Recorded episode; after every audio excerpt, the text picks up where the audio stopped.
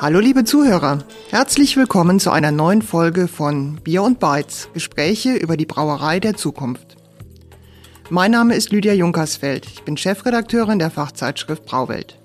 Gemeinsam mit Michael Dino Eberhardt und Christian Grad von der Firma Precogit in Regensburg möchte ich mich über das Thema Digitalisierung in der Braubranche unterhalten und insbesondere über Digitalisierung, die auch die nicht ganz so großen Brauereien umsetzen und nutzen können. Aber erstmal, hallo Dino, hallo Christian, schön, dass ihr da seid. Ja, hallo Lydia, schön, dass wir da sein dürfen. Hallo Lydia, freut mich. Nachdem wir in der letzten Folge von Beer und Bytes über Circular Economy und Mehrweglogistik gesprochen haben, wollen wir heute über den Carbon Footprint in der Brauerei der Zukunft reden.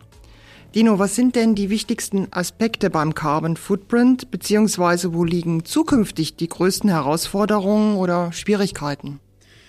Also ich möchte an der Stelle gar nicht mehr groß auf die Gesetzesgrundlage eingehen. Das hatten wir ja schon im ersten Podcast. Ist, glaube ich, auch mittlerweile überall in der Gesellschaft angekommen, äh, dass es ein übergeordnetes Ziel ist und eher eine physikalische Grundlage, dass wir uns an ein 1,52 Grad Ziel halten müssen und entsprechend äh, CO2-Neutralität erreichen müssen. Die wichtigen Aspekte dabei sind äh, auch gerade für die Brau- und Getränkeindustrie natürlich die Ermittlung des Carbon Footprints, äh, sowohl für das Unternehmen, aber vielleicht auch später für einzelne Produkte, also den Corporate Carbon Footprint und den Product Carbon Footprint.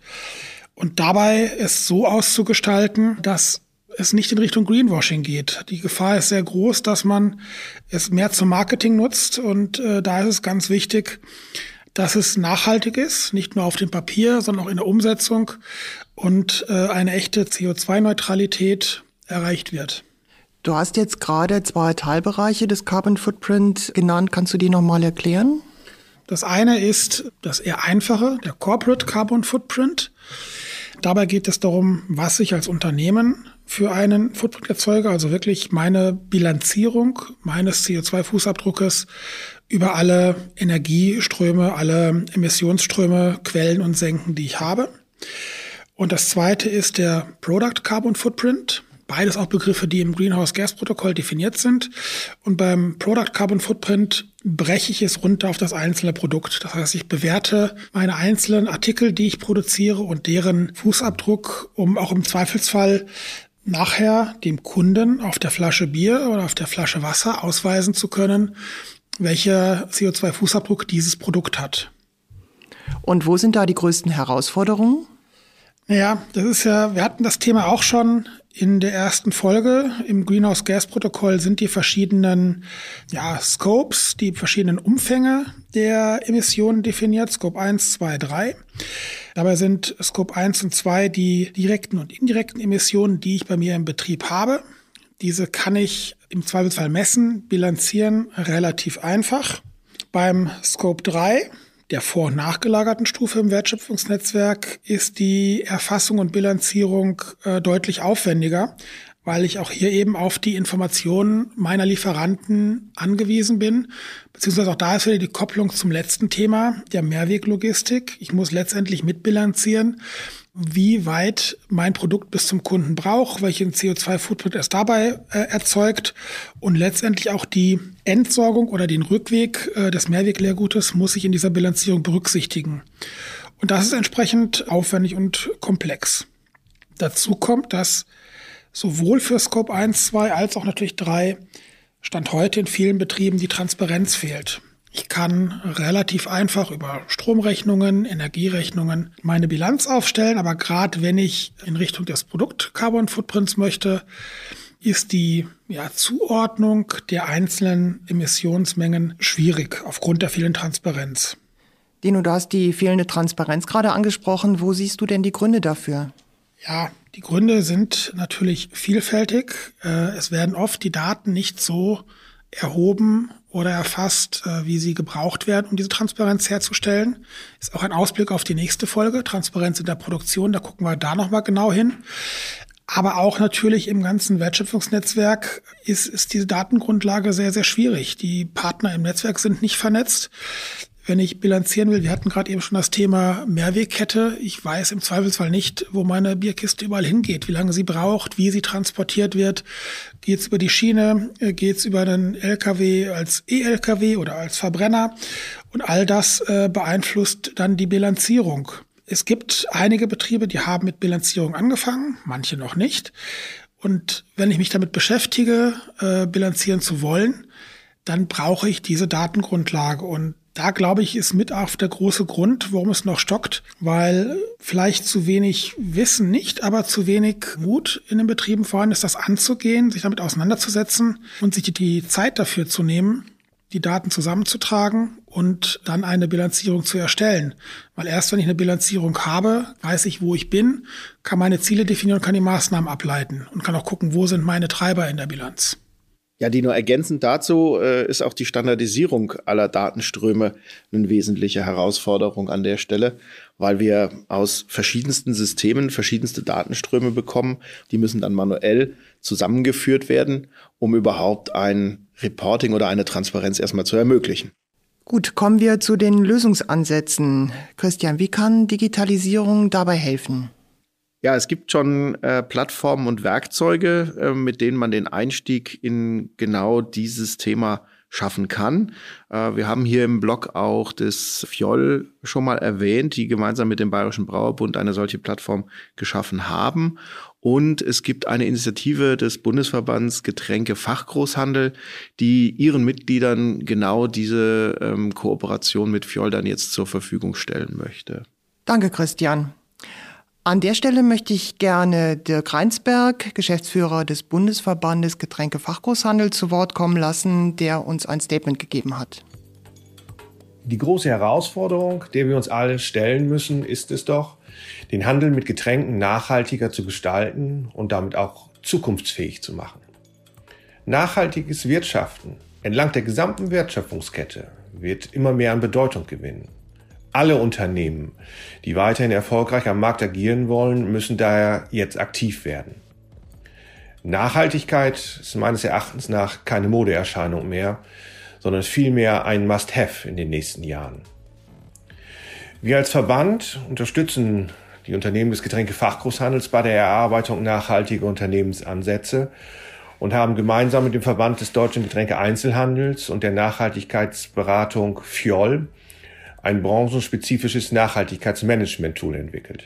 Anhand dieses Tools werden die Unternehmen eigenständig und individuell eine Analyse zum Status quo durchführen können und darauf aufbauen, sodann eine Strategie hin zu nachhaltigerem Wirtschaften entwickeln und monitoren. Sie erreichen damit Transparenz über die Entwicklung im Unternehmen und werden aussagefähig gegenüber ihren Handelspartnern und auch der Finanzwirtschaft. Zusätzlich können die Unternehmen anhand eines Klimabilanzierungstools alle CO2-Emissionen des Unternehmens erheben und über die nächsten Jahre hinweg ebenfalls monitoren. Nachhaltige Entwicklungen werden damit erstmals in Zahlen, Daten und auch Fakten sichtbar. Ich denke, das ist genau der richtige Schritt, den wir jetzt brauchen und gemeinschaftlich gehen sollten. Dabei hilft uns die Tatsache, dass der Getränkefachgroßhandel seit Jahren ein elementarer Bestandteil der Getränkewirtschaft und auch des Getränkemehrwegsystems ist. Wir unterstützen als Händler in Deutschland Vielfalt an Getränken, sichern regionale Arbeitsplätze und schützen Klima und Umwelt. In Summe also beste Voraussetzungen im Sinne der Nachhaltigkeit. Das klingt doch recht positiv. Was sagt ihr beide dazu? Dino, du zuerst? Ja, gerne. Aus meiner Sicht, denke ich, hat Dirk das sehr schön zusammengefasst. Auch doch mir dieses Thema Nachhaltigkeit in der Wertschöpfungskette, in den Wertschöpfungsnetzwerken ist einfach extrem wichtig für unseren Planeten, für unsere Gesellschaft, aber auch für die ganze Braubranche, Brauwirtschaft und den Getränkefachgroßhandel, der ein Teil des Wertschöpfungsnetzwerkes ist. Und mit diesen Werkzeugen so wie es auch Dirk jetzt hier beschrieben hat, ist natürlich wirklich der wichtige Punkt, dass ich meinen Status quo als Betrieb ermitteln kann. Das Ziel ist klar, ich möchte CO2-neutral werden. Aber was muss ich tun, das zu erreichen? Das heißt, wenn ich weiß, wo ich bin, wo ich hin will, kann ich die entsprechenden Strategien und Maßnahmen ableiten, um auch mein Ziel zu erreichen und das auch in kleine Pakete zu zerlegen, die umsetzbar sind, die ich mit meinen Mitteln, mit der Zeit, die ich habe, mit meinen Ressourcen, die ich habe, auch in einem kleinen Betrieb umsetzen kann.